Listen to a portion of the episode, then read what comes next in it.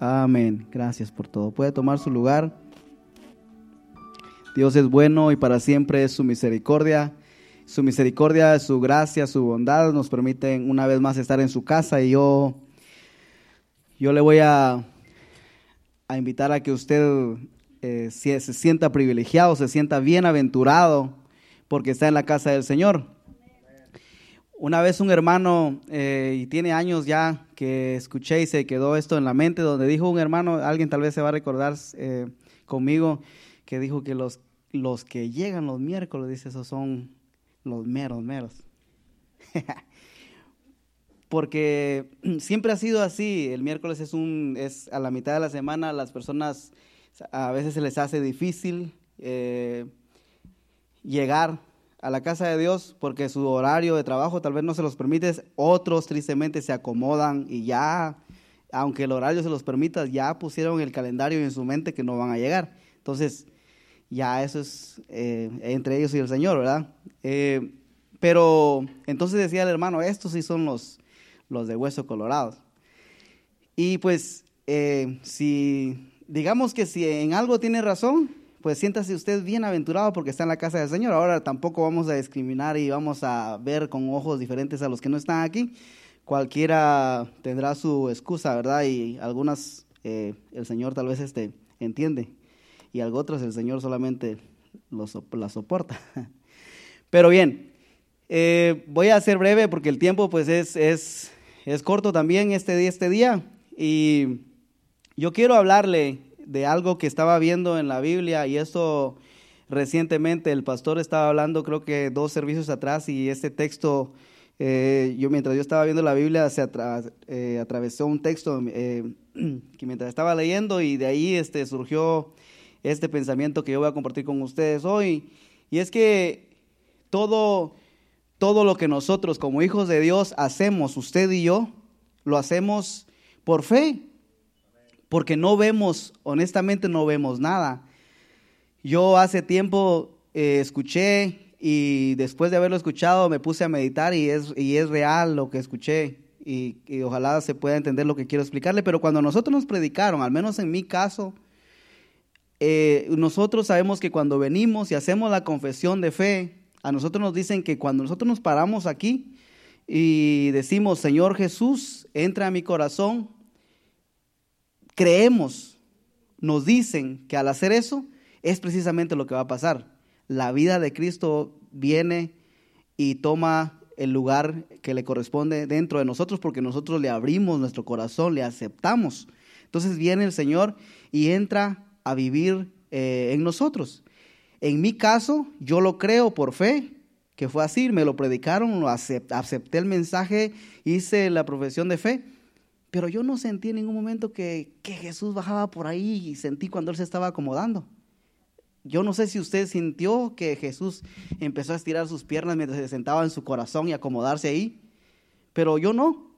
Pero por fe yo sí, yo sí creí, Jesús ahora, de este día en adelante, vive en mi corazón. Que dicen que hay fiesta en los cielos cuando un pecador se arrepiente. Yo nunca, nunca me invitaron a la fiesta.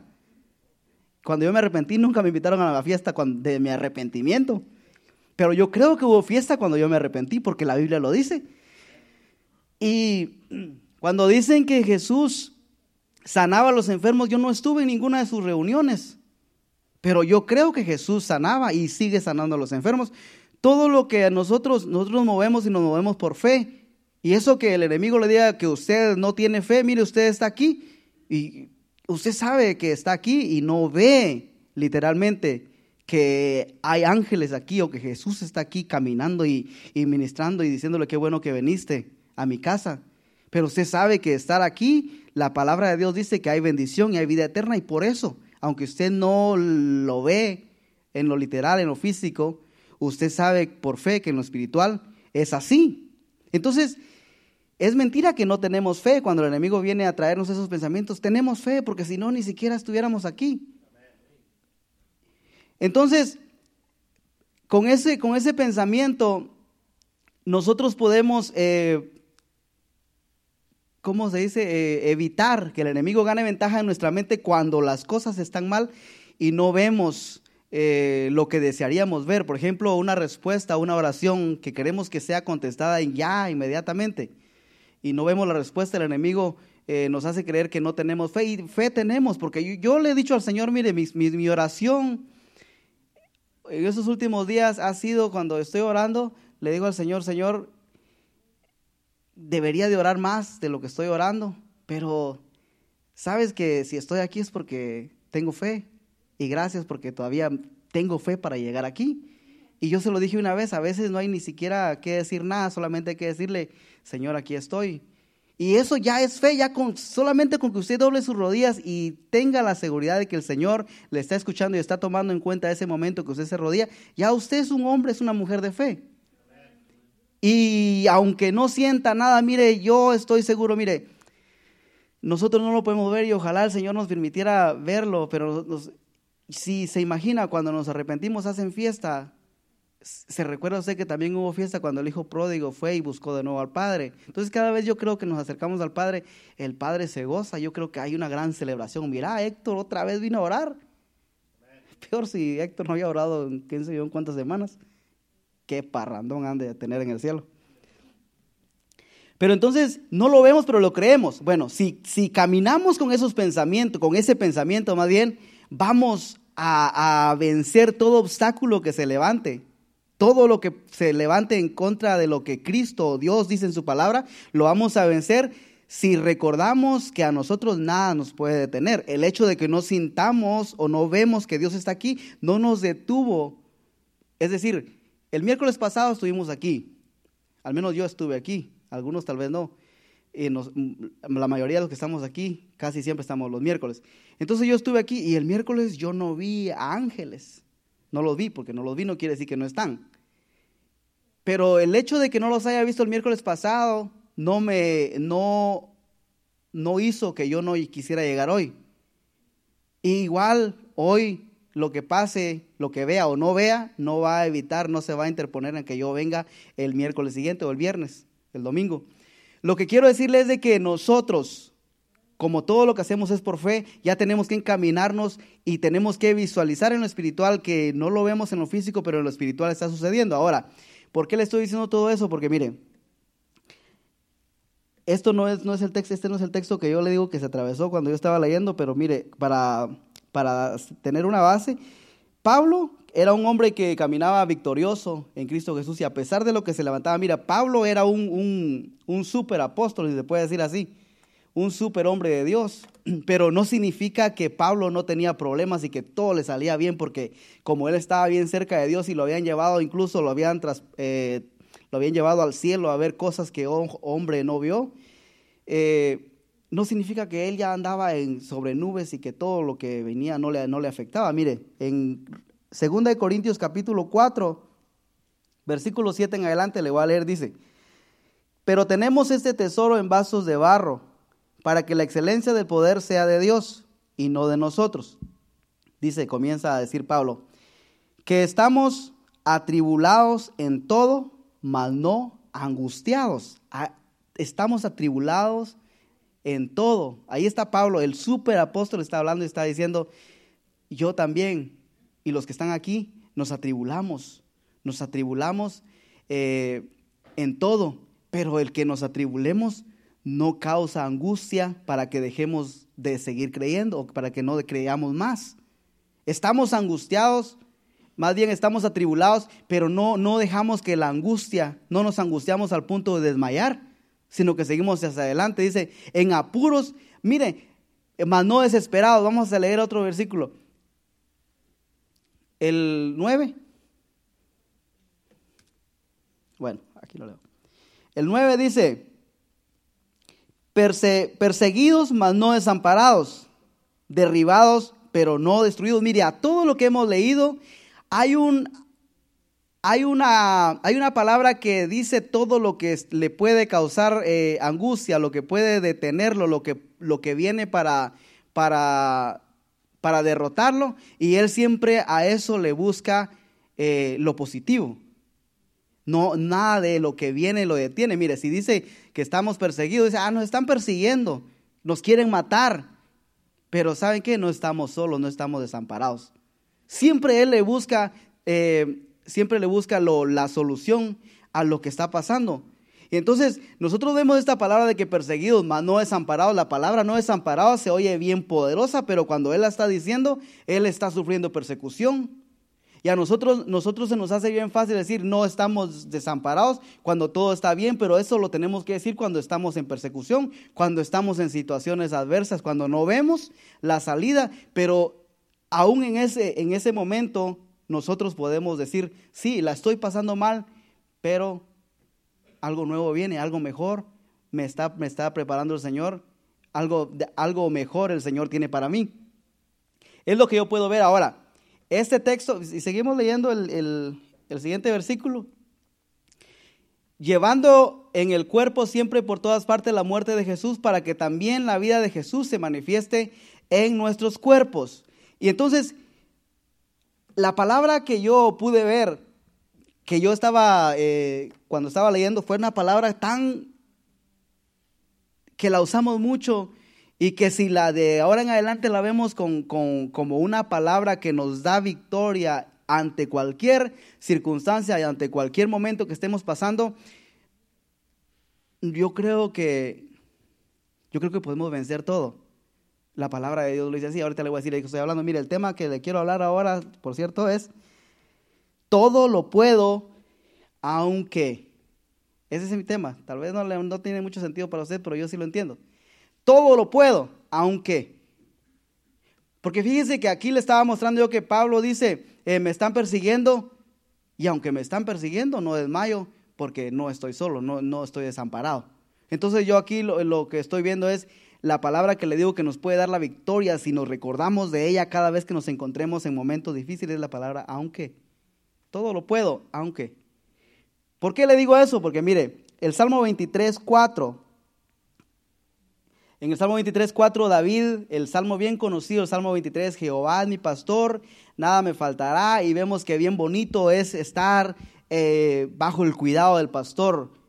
Si el pastor, estoy bajo el cuidado del pastor, dice, dice David, Él es mi pastor y nada me va a faltar. Si Él es mi pastor, hay corrientes de agua que Él me va a pastorear junto a lugares de delicados pastos, Él me va a hacer descansar. No importa lo que tengo, dice Él es mi pastor y nada, nada me va a faltar.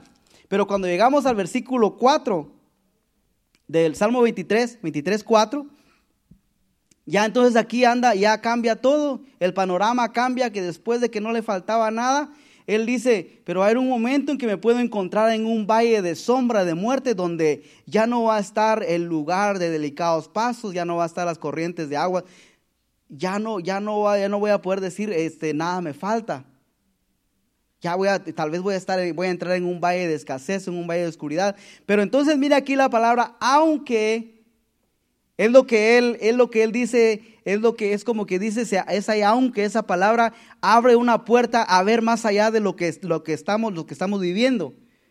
Es decir, esa palabra, aunque si nosotros logramos verla como una puerta, nos puede llevar y vamos a poder ver más allá de lo que no estamos viendo a causa del momento que estamos pasando. El, salmista dice, yo ando en un valle de sombra de muerte, pero entonces se abre una puerta y dice, y aunque ande en este valle de sombra de muerte, no temeré mal alguno. Ese aunque nosotros, esa palabra, yo, yo espero que de aquí en adelante, porque yo eh, le digo que esa palabra me llamó mucho la atención cuando, yo me, cuando ese texto se atravesó, aunque que no importa la circunstancia en la que nos encontremos, siempre y cuando nos recordemos que existe en la palabra, aunque ese aunque nos va a abrir los ojos para poder ver más allá de lo que no podemos ver hasta ese momento. Siempre recuérdese, aunque estoy aquí, aunque la estoy pasando mal, aunque ande en valle de sombra de muerte, no voy a dejar que el temor se apodere de mí. ¿Por qué? Porque tú, dice, ahorita no te siento, pero aunque estoy en valle de sombra de muerte, tú vas a estar conmigo tu vara y tu callado no has dejado de ser mi pastor. En el principio dice, Él es mi pastor y nada me faltará. Ahora pareciera que le falta todo porque anda en un valle de sombra de muerte, pero Él dice, aunque ande en valle de sombra de muerte, no voy a tener temor alguno porque tu vara y tu callado no has dejado de ser mi pastor. Eras mi pastor cuando nada me faltaba y sigue siendo mi pastor cuando ando en este valle de sombra y de oscuridad. Nada me va a faltar todavía. Aunque ande en valle de sombra de muerte, tu vara y tu callado, como mi pastor, me vas a dar vida. Aunque el, enemigo quiera cortarme la cabeza, tu vara y tu callado me va a infundir aliento, me va a dar vida, me va a dar un soplo de vida, me va a dar una nueva oportunidad, un nuevo comienzo. Aunque, y eso, esa es la palabra que a mí, mire, yo no sé, yo había leído muchas veces esta palabra en este texto y en, y en varios más que vamos a encontrar en la Biblia, pero no le había encontrado este, este poder a esta palabra tan, eh, tanto como la vi en días pasados. Porque esta palabra nos abre la puerta, le digo, se lo repito una vez más, nos abre la puerta para ver más allá de lo que no podemos ver si nos enfocamos solamente en el valle y decimos, estoy en este valle. Porque el salmista se puede quedar ahí quejándose sin usar la palabra, aunque puede decir, estoy en este valle de sombra, de oscuridad, antes tenía todo y ahora me falta y no tengo nada. Antes tenía lugares de delicados pastos y el Señor me hacía descansar. No tengo descanso, no tengo reposo. ¿Qué, qué voy a hacer para salir de aquí? Pero todo cambia. No ha cambiado el escenario. Sigue, está en el valle de sombra de muerte y le falta todo, pero cambia el escenario cuando usa la palabra aunque. Aunque ande en este valle, yo sé que el Señor sigue siendo mi pastor. El 5, vamos a leer hasta el 6 el versículo 5 dice, aderezas mesa delante de mí en presencia de mis angustiadores. Unges mi cabeza con aceite, mi copa está rebosando. Y el último versículo dice, ciertamente el bien y la misericordia me seguirán todos los días de mi vida y en la casa de Jehová moraré por largos días. Mire, el, el primer versículo y el último son, yo podría decir, son de los más hermosos de este texto del Salmo del capítulo 23. Jehová mi pastor y nada me faltará. Y el último, ciertamente, el bien y la misericordia. Entonces empieza tan hermoso y en medio se pone tan oscuro, tan, si podemos decirlo así, tan feo, sombra, un valle de sombra de muerte. Pero al fin, el final es glorioso, es hermoso. Pero dentro de ese, dentro de esos, dentro de la historia o de lo que se está narrando, lo que, lo que cambia y hace que ese valle de sombra de muerte no se vea tan feo, y no se vea sin esperanza y sin salida, es la palabra aunque. ¿Se entiende lo que estoy tratando de decirle? Entonces digamos siempre que nos encontremos, aquí es el salmista expresando su sentir, pero nosotros cuando nos encontremos en diferentes situaciones, circunstancias que no vemos la salida, un valle cualquiera que sea, recordémonos, el valle está ahí y es real lo que nos está pasando porque pasamos por circunstancias feas, adversas. Pero digamos, aunque estoy aquí, el Señor no me va a dejar, no me ha dejado solo. Y no nos va a dejar. Mire, el Salmo 27, 4.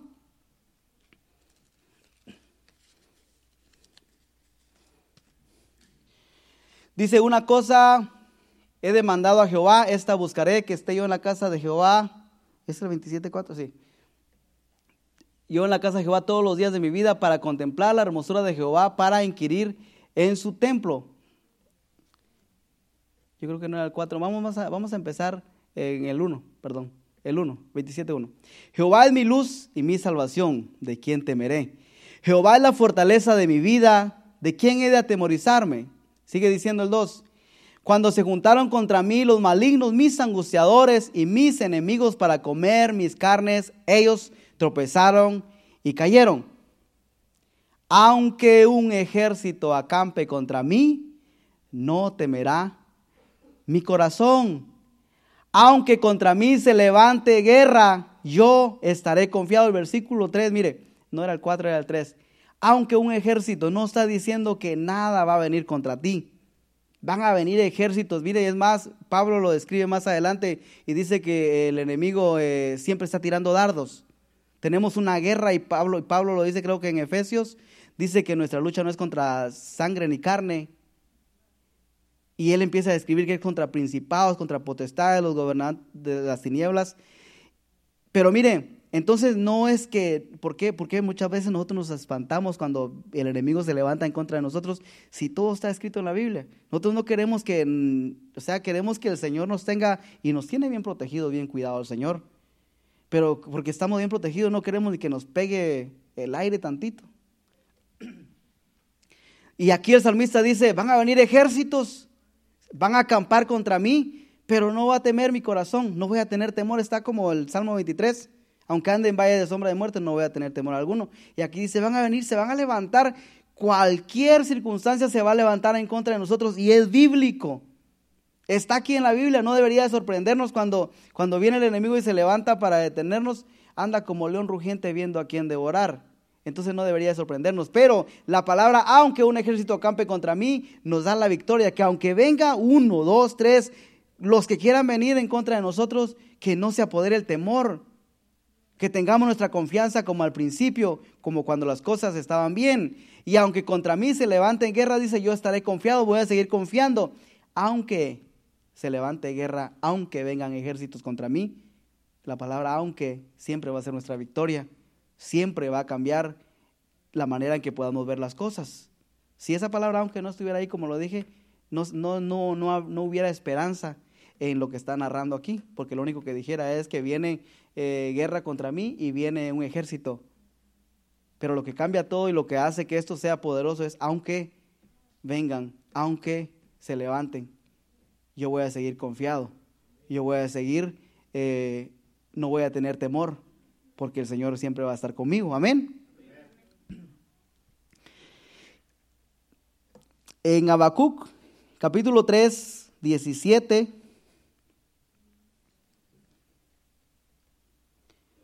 Dice,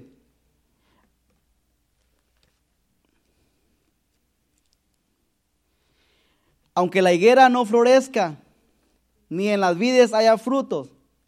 Aunque falte el producto del olivo y los labrados no den mantenimiento y las ovejas sean quitadas de la majada y no haya vacas en los corrales, el 18 dice, con todo yo me alegraré en Jehová y me gozaré en el Dios de mi salvación.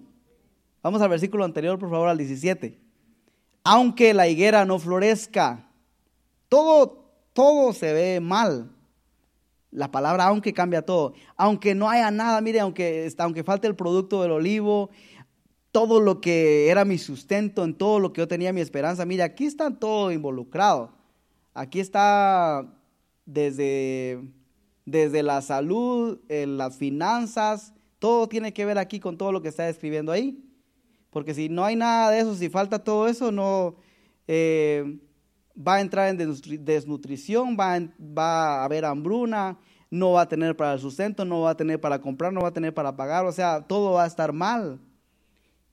Pero ¿sabe qué? Dice que aunque todo esto falte, Él, el 18, aquí habla el, profeta, el 18 dice, con todo, con todo lo que se levante para tratar de detenerme, para tratar de, de desmoralizarme, con todo yo voy a mantener, me voy a mantener alegre. Me voy a mantener alegre y no me voy a mantener alegre porque me falta todo, sino porque yo sé quién es mi Dios. Sé, dice, mire, lo que termina diciendo, Él es el Dios de mi salvación, Él va a venir a mi rescate, Él me va a salvar, no importa lo que me falte, no importa cuál sea mis circunstancias, yo no voy a perder el gozo, yo me voy a seguir gozando en Él, porque Él es mi Dios, Él es mi Salvador. Hay algo que decía el salmista y, y lo leemos no recuerdo exactamente el salmo, pero lo hemos leído mucho, que decía, no me quites el gozo de, mi, de la salvación. El Salmo 51 dice el pastor, no quites de mí el gozo de tu salvación. Quiero tener el gozo, quiero, quiero mantener ese gozo. Y es lo que Habacuc dice aquí, con todo me voy a alegrar en Jehová y me gozaré, aunque me falte todo lo demás, aunque todo se ve negativo, aunque no tenga que comer, aunque las cosas se pongan mal, yo voy a seguir confiando, voy a seguir gozando. Y mire, ¿sabe qué? Esto deberíamos de, de, recordarlo siempre a la iglesia, porque las, las, cosas que se levantan contra nosotros, mire, eso es para que todos, todos, y ahí sí que todos, las cosas que nosotros pasamos día a día es para que todos anduviéramos con la cabeza. Mire, usted va... Eh, a la tienda y se lleva uno sus 200 dólares y le voy a ir a comprar. Entra usted contento, con, ahora sí tengo 200 dólares para comprar. Cuando sale de ahí, es para salir así con la cabeza para abajo, porque se dejó sus 200 dólares y lo único que trae en la bolsa son dos bolsitas. Dos bolsitas compró con 200 dólares. Antes salía usted con sus 200 dólares con un carrote, así que daba hasta vergüenza salir delante de los gringos, porque los gringos con unas bolsitas chiquitas y los otros con, con unos carrotes así hasta arriba. Pero ahora usted se va con 200 dólares y no más regresa con dos bolsitas. Entonces, para que andu y eso es nomás para ponerle un ejemplo así bien sencillo de lo que es este lo básico. Y es, aparte cuando le están cobrando lo que paga al mes en, en, la renta, en la casa, el pago del carro, la gasolina y todo lo que todo lo que se paga es para que todos anduviéramos con todo lo que está pasando, todos anduviéramos con la cabeza para abajo. Y debemos de recordarlo, digo yo, debemos de recordárselo a los hijos de Dios porque nosotros sí nos afecta, nos afecta eso. No, no estamos diciendo que los hijos de Dios no importa que la economía se venga para abajo, es a nosotros nuestro dinero no nos lo van a tocar. También, también vamos a ser afectados, vamos a sentir los efectos de todo lo que pase. Pero la ventaja que nosotros tenemos es de que nuestra confianza está puesta en Dios y sabemos que la estemos pasando bien mal y como dice aquí el profeta Habacuc, aunque falte todo, nos falte y la economía se venga más para abajo todavía, eh, nosotros vamos a tener nuestra confianza puesta en Dios, no en el gobierno, peor en este, en este, que estamos, eh, en, el que está gobernando en este momento. Entonces dice, no vamos a perder el gozo y debemos recordarlo, le digo, porque eh, con todo lo que pase es bien fácil que el enemigo gane ventaja. Por eso muchas personas y no todos, porque algunos, como le digo, se acomodan y no vienen a la iglesia porque no quieren venir. Pero algunos dejan de venir a la iglesia porque tienen entonces que trabajar más horas, porque si no, no les alcanza.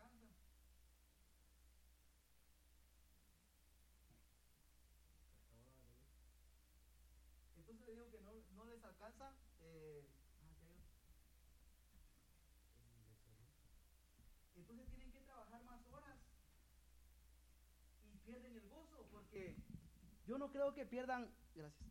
Yo no creo que pierdan el gozo porque, porque no pudieron llegar a la iglesia, sino que pierden el gozo porque ahora, no, ahora van a descansar menos. Ahora no les va a dar mucho tiempo de estar con la familia, si es que les gusta estar con la familia. Entonces, eso causa de que cuando vengan entonces y tengan la oportunidad de venir al servicio, vienen todos con la cabeza, todos cabizbajo.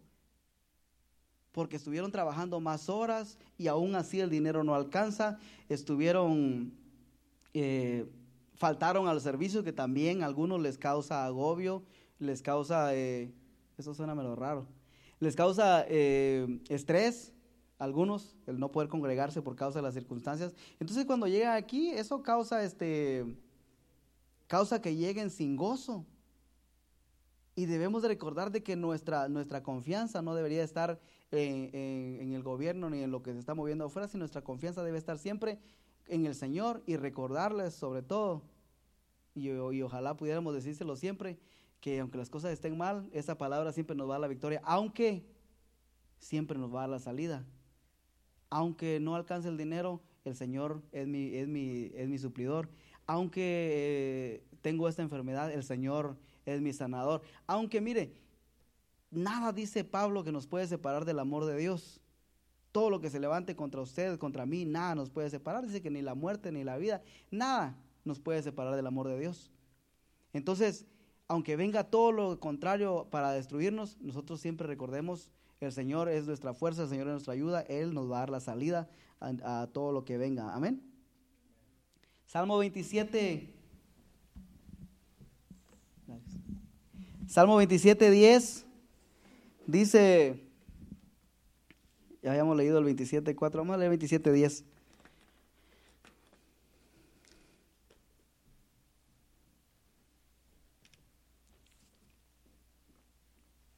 Dice, aunque mi padre y mi madre me dejaran, con todo Jehová me recogerá. Mire, yo no sé, eh, por eso le digo que en la Biblia, en la Biblia vamos a encontrar unos, unos textos que nos dejan a nosotros sin excusa alguna, porque fíjese, todo lo que, lo que hemos hablado hasta ahora ah, va desde, desde encontrarnos cómodos hasta faltarnos todo.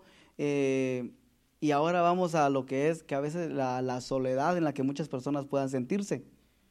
Muchas personas se sienten solos y eso hace que ellos eh, entren en depresión.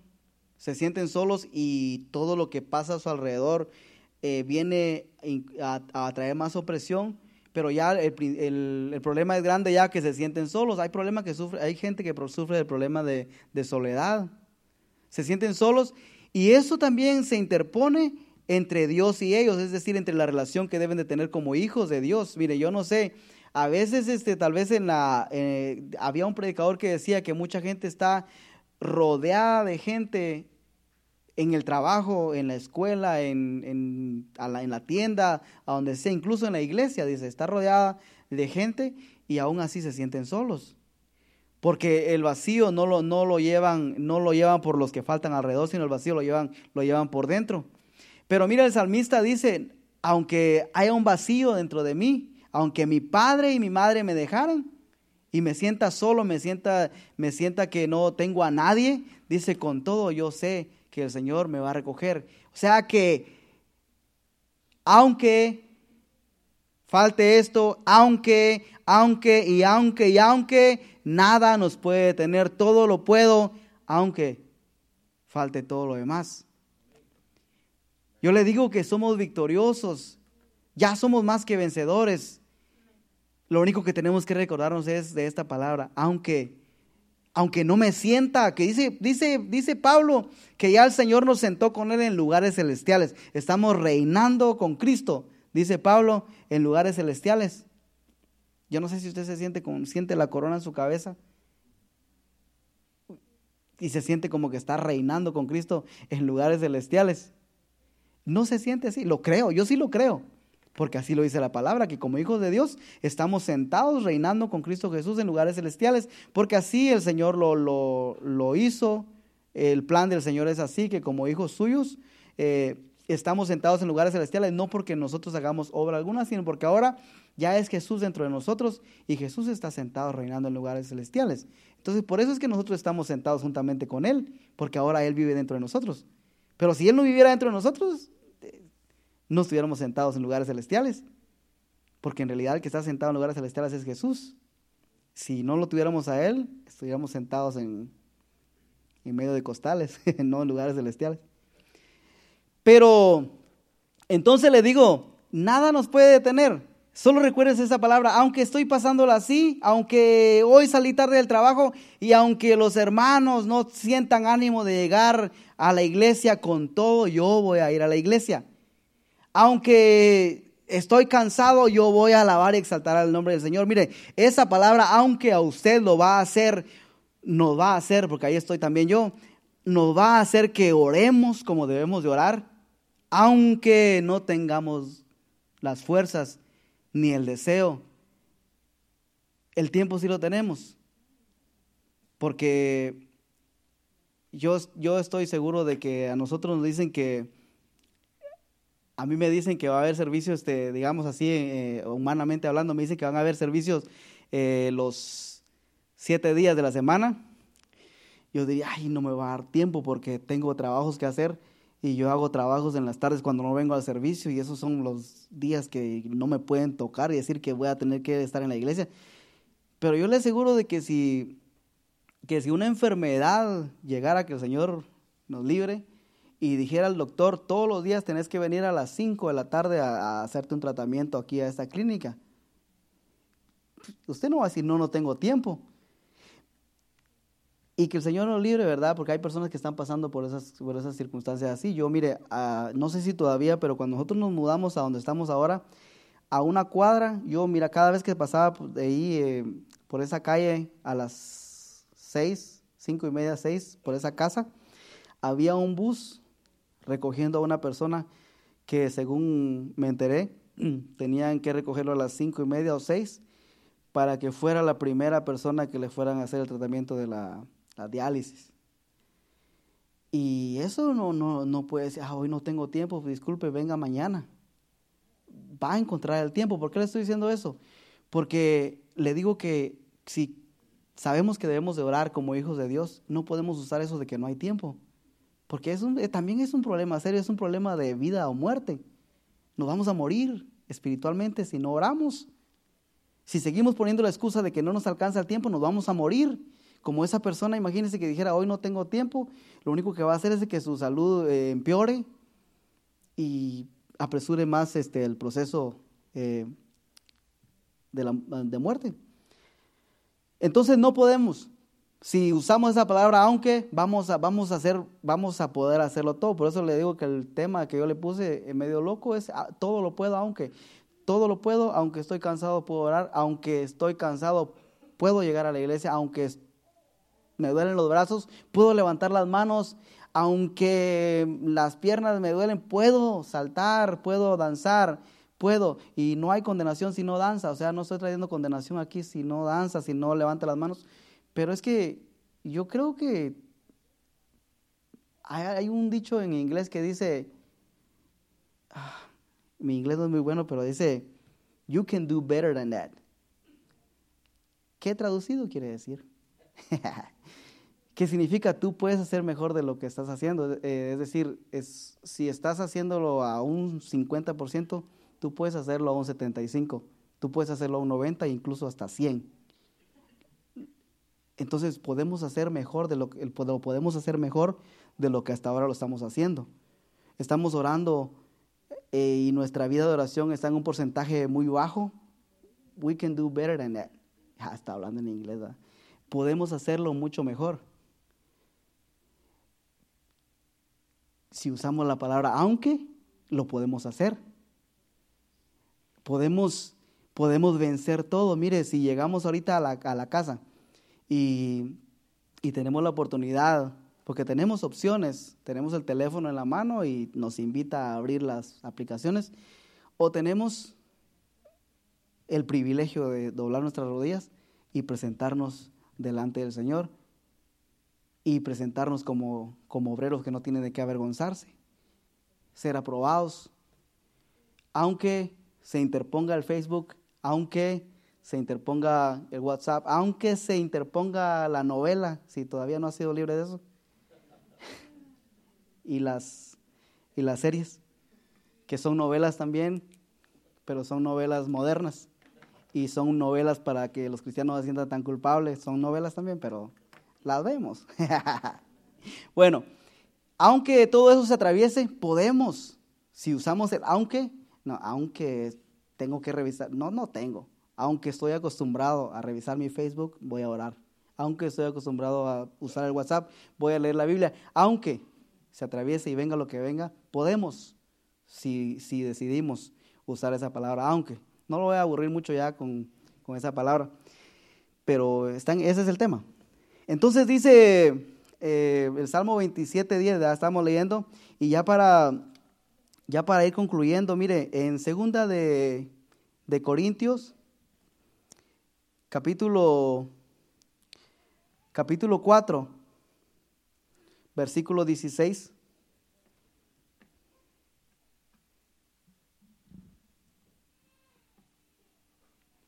Por tanto, dice, no desmayamos antes, antes, aunque este nuestro hombre exterior se va desgastando, el interior no obstante se renueva. Mire cómo cambia, cómo cambia el panorama cuando se mete esa palabra, aunque, porque aquí está hablando de que, no sé, lo podemos usar nosotros de que estamos cansados, ya la edad no nos permite danzar como antes, ya estamos oxidados un poquito, eh, no sé, Dice que nuestro hombre exterior dice, se va desgastando, ya los años pasaron y, y, no sé, eh, ya no, ya no, ya no podemos hacer los, los saltos y, y, dar las maromas que hacíamos antes.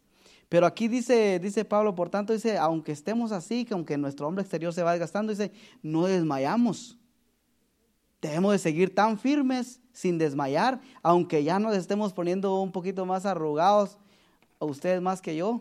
Eh, pero todos estamos ahí, no se preocupe. Pero hombre exterior se va desgastando y dice el interior, cuando, cuando no desmayamos, ¿sabe qué es lo que sucede? El interior se va, se va renovando. Ahora pongámoslo, a mí me gusta siempre hacer esto y es ponerlo a lo contrario, o sea, transversar esto, poner, eh, decir, si dice no desmayamos, aunque nuestro hombre exterior se va desgastando, el interior no obstante se renueva. Entonces, si, si desmayamos, porque nuestro hombre exterior se está desgastando, entonces ¿sabe qué es lo que va a pasar? El interior no se va a renovar, se va a poner viejo. ¿Se entiende lo que quiero decirle?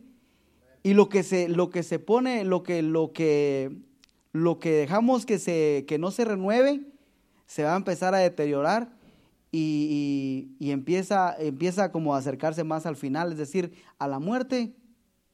Porque si no se renueva el hombre, el hombre interior, es decir, que se va acercando más a la muerte, porque si se renueva, eh, está bien, porque entonces se va, eh, no importa que pasen los años, sigue tan vivo, sigue sin desmayar, sigue tan ferviente como al principio. ¿Por qué? Porque no desmayó, a pesar de que le faltaban las fuerzas en lo físico, a pesar de que le faltaban las fuerzas para, para, para usarlo como excusa y no hacer, porque hay muchas personas que dicen, como ya tengo una edad, ya no puedo hacer esto.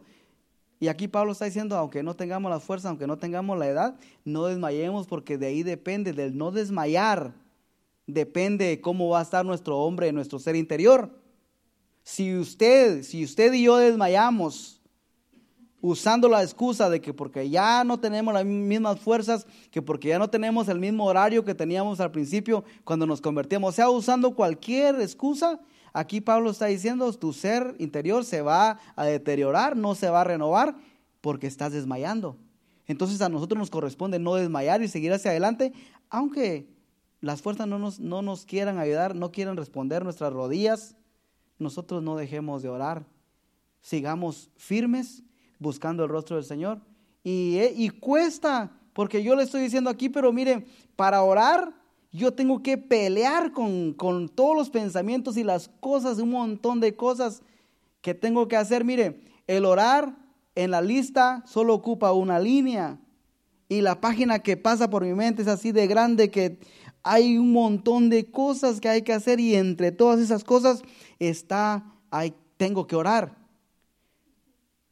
Entonces tenemos que pelear contra esa lista que está en nuestros pensamientos, que entre ellos hay la mayoría del tiempo lo único que hay, disculpa la palabra, es pura basura. Porque nos encontramos haciendo cosas que no valen la pena. O sea, si, lo que me refiero es de que si lo ponemos, si lo comparamos en, en, el que tenemos que orar y entre esa lista está, eh, ¿qué le diré? Revisar el Facebook, empezar a ver videos en YouTube. O sea, si comparamos el tiempo de orar con Facebook y videos en YouTube, obviamente no hay, no hay manera, otra manera de, comparación que decir esto es basura y esto es un tesoro. El orar es un tesoro y lo otro que estamos haciendo es una basura. Pero usemos la palabra aunque. Eso nos va a dar la victoria, a usted y a mí. Ahí estoy yo también, ya le dije que tengo una lista grandota contra las cuales tengo que luchar cada vez que quiero irme a orar. Y, no le voy a negar, muchas veces eh, le doy lugar a la lista grande y ya cuando toca o quiero orar, ya, ya se pasó el tiempo. Segunda de Corintios capítulo 10, versículo 3. Yo creo que habíamos leído. 10, 2 Corintios 10, 3. Ah, no. Pues, dice Pablo, aunque andamos en la carne, no militamos según la carne. Este texto, este texto, mire, nos va a dar este, la victoria cuando escuchemos en nuestra mente, cuando querramos usar lo que muchos muchos de los que, los que les gusta eh, los que les gusta usar textos bíblicos para excusar lo que, lo que no están haciendo y lo que deberían de estar haciendo. Que dicen que eh, Jesús mismo dijo que la carne es débil y el espíritu está preso. Entonces, como la carne es débil y estamos en la carne, pues modo, eh, no siempre vamos a ser fuertes. Y Pablo aquí deja esto y dice, pues, aunque andamos en la carne, aunque digas que tu carne es débil, no, nosotros no somos soldados en la carne, porque nuestra lucha no es contra carne ni sangre, nuestra lucha es contra principados, entonces nosotros como soldados no andamos militando, no somos soldados en la carne, sino somos, eh, no militamos según la carne, sino somos un ejército que pelea y ve las cosas siempre del ángulo espiritual. Y ese es otro error que hemos cometido como iglesias, como, como, hijo de Dios, como hijos de Dios, de que todo lo empezamos a ver de la manera solamente con, en, el mundo físico y va más allá, nos, lo nuestro es, es, es un negocio, yo lo, yo lo veo así, nuestro negocio no tiene nada que ver con lo físico, nuestro negocio tiene que ver todo con lo espiritual. Porque le, le, decía al principio, usted no ve que Dios está aquí porque la Biblia dice que Dios es espíritu, pero nosotros creemos que Dios está aquí. Lo nuestro, nuestro negocio es espiritual, 100% espiritual. Entonces las cosas que son de la carne no pueden detenernos. Aunque estamos en la carne, nosotros no militamos según la carne. Lo nuestro es espiritual. Somos hijos de luz. Somos hijos del reino de luz. Entonces, Dios es espíritu. Si nosotros decimos Dios es espíritu, nosotros deberíamos también ser espíritu. Somos soldados espirituales, porque nuestro Padre es espíritu. Entonces nosotros como hijos de Dios también somos espíritu. Por eso es de que dice Pablo, estamos en la carne, pero todo lo que se levante contra la carne no nos puede detener porque no somos soldados en la carne, somos soldados en el espíritu. Aunque estamos en un cuerpo físico, dice Pablo, aunque estamos en un cuerpo de carne y huesos, nuestra, nuestra lucha como soldados es espiritual. Nuestra lucha es, es contra principados y debemos de estar preparados contra todo lo que se levante contra nosotros en el espíritu. Por eso es que no podemos, no podemos nosotros usar la excusa de que estoy cansado porque ahí entonces se está involucrando, se está involucrando la, la carne, el cuerpo físico. Y lo cuerpo, en lo físico, nosotros debemos de, no debe de interponerse entre nuestra relación en el espíritu, porque a usted, a mí, me, podrán, me podrá doler la cabeza, pero eso no debe de, no, eso no lo siente el hombre espiritual. El hombre espiritual eh, no siente que a, que a mí me duele el brazo. Como para decir, no te preocupes que yo sé que tu carne te duele y hoy no tenés que orar. El hombre espiritual está esperando fortalecerse, aunque a nosotros nos duele el brazo. El hombre espiritual se alimenta en el espíritu. Entonces, recordemos eso, aunque andamos en la carne, porque tenemos cuerpo físico, no militamos según la carne, nosotros somos, somos soldados en el espíritu. Amén. Voy a invitarle que se ponga de pie, por favor. Solo, solo le voy a leer otro versículo más, Salmo Salmo 40, versículo 17.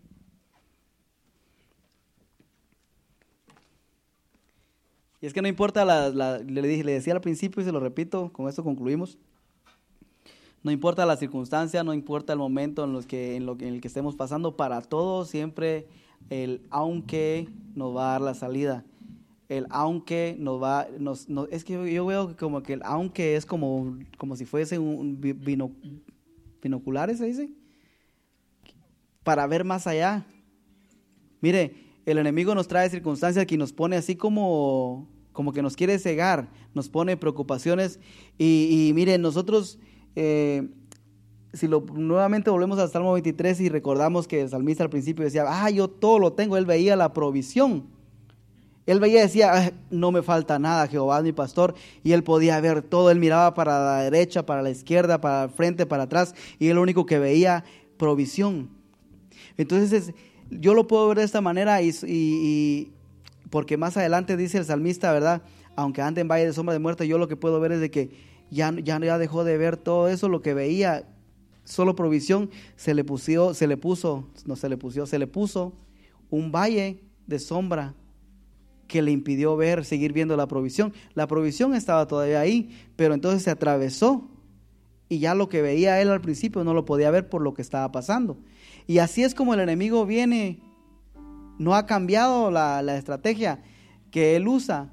Dice, y trae aflicciones y, esa, y cuando estamos eh, afligidos, cuando estamos necesitados, cuando estamos siendo perseguidos, son, son valles de sombra son valles de oscuridad que, nos, que el enemigo quiere usar para impedir ver que el Señor tiene provisión, que tiene lugares de dedicados pastos para, para darnos descanso, que tiene la provisión y podemos decir nada nos va a faltar. Se pone entre la provisión, entre lo que Dios nos ha dado y no podemos, pero cuando nosotros nos tomamos del aunque, yo lo que puedo ver es de que como si tomásemos los binoculares y nos aclaran la vista y podemos ver más allá del valle de sombra de muerte y podemos ver que, que está el valle queriendo taparnos la vista, pero ahí pasando el valle, la provisión sigue estando. Dios no nos ha dejado. Dios no nos va a dejar. Y aquí dice, aunque estoy afligido y también tengo necesidad, agarra los binoculares y dice, Jehová sigue pensando en mí. Mi ayuda y mi libertador eres tú, Dios mío. Estoy aquí. Logro ver que eres mi ayuda y mi libertador. Y él dice, no te tardes. No te tardes. Y solamente podemos, solamente podemos eh, ver que el Señor es nuestro Salvador. Y aunque el enemigo lo, haga pensar a usted de que la, la respuesta, la salida está tardando, usted diga, aunque afligido y aunque está tardándose, Él sigue pensando. Mire, esto es hermoso, porque lo único que podemos ver cuando nosotros estamos necesitados y afligidos es eso, la necesidad y la aflicción. Pero en medio de esa, de esa necesidad y en esa aflicción, dice el salmista, ¿sabe qué es lo que está pasando? El Señor está pensando en usted, está pensando en mí. Y nosotros no vemos eso por lo, lo contrario. Creemos que Dios se ha olvidado de nosotros y el salmista dice, cuando yo estoy afligido y necesitado, Él está pensando en mí. Y el enemigo nos hace creer todo lo contrario. Oh, estoy pasando esto porque Dios quitó la mirada de mí, no, ya no piensa en mí, dejó de verme, dejó de ayudarme. No, estás pasando por aflicción, estás pasando por necesidad, pero ¿sabes qué? Dios está pensando en ti. Es lo que el salmista decía. Jehová pensará en mí cuando estoy afligido, cuando estoy necesitado. Él es mi ayuda, Él es mi libertador. Amén. Por eso, aunque se levante lo que se levante, todo lo puedo, aunque venga lo que venga. Amén. Gracias, Padre, por tu amor incomparable. Gracias por tu palabra que nos fortalece, que nos vivifica. Gracias porque levantas las manos, Señor, al que está caído. Señor, levantas al que está, Señor, el que ha caído, tu palabra dice que siete veces cae y siete veces tú lo levantas, Señor. Tú fortaleces al que está débil. Señor, muchas gracias porque sabemos que aún en medio de la, en la oscuridad, Señor, podremos ver tu luz. Podremos ver más allá, Señor, de lo que el enemigo quiere que nosotros veamos. Señor, muchas gracias porque has sido nuestro refugio, nuestra esperanza. Y sobre todo muchas gracias porque aunque estemos afligidos y necesitados, Señor, siempre estarás pensando en nosotros. Y tus pensamientos, tu palabra dice que son pensamientos de bien y no de mal, de bendición y no de maldición. Señor, muchas gracias. Padre, gracias por los que han llegado. También gracias, Señor, te doy por aquellos que van a escuchar, Señor, más tarde tal vez esta enseñanza, Padre, ministra a cada uno, Señor, los que estamos aquí. Señor, que los que llegaron, Señor, salgan diferentes, que salgan sanos aquellos que están enfermos. Señor, salgan con fuerzas aquellos que se sienten débiles. Señor, en el nombre de Jesús yo te pido, Señor, que ninguno que entró por esa puerta y esté necesitado salga de la misma manera, Padre. En el nombre de Jesús que aquellos, Señor, que están siendo atormentados en los pensamientos, aquellos que están cautivos en la mente, Señor, salgan libres completamente en el nombre poderoso de Jesús. Trae tu libertad, trae tu sanidad, trae tu fortaleza, soplo, aliento de vida, Señor, en este lugar. Gracias por todo, Señor, lo que has hecho, lo que haces y lo que vas a hacer. En el nombre de Jesús te damos gracias. Amén. Gracias, Señor.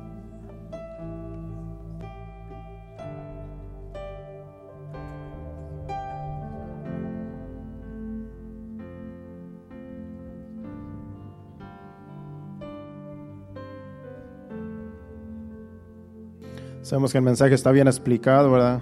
Un mensaje bien profundo, sencillo pero profundo que lo hemos entendido bien.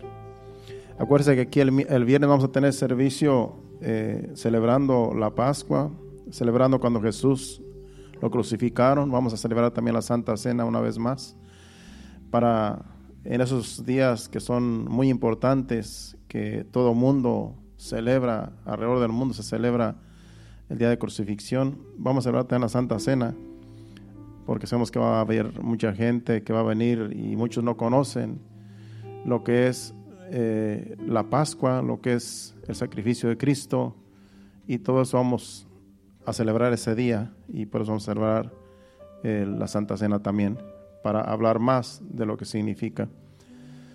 Vamos a adorar a Dios con este canto y el viernes estaremos aquí una vez más. Adoremos a Dios con este canto y así nos retiramos. Jesucristo, tú reinas con poder, soberano, victorioso rey, ni la muerte pudo detener.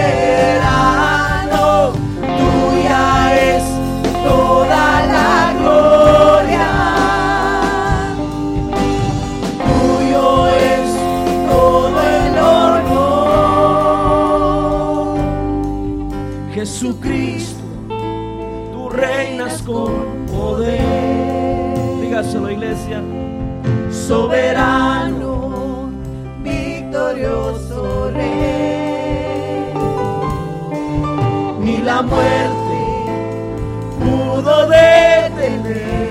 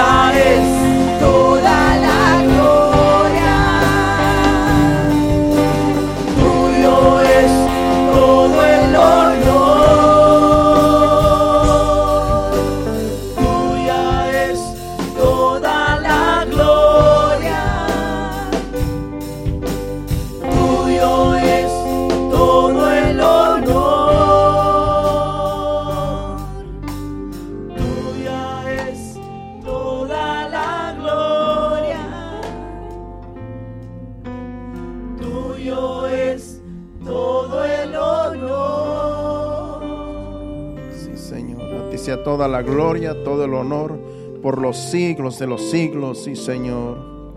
Y así Padre Santo, nos presentamos delante de ti, Señor, ahora que vamos a salir de este lugar, Señor, pidiéndote que nos llevas con bien, Señor.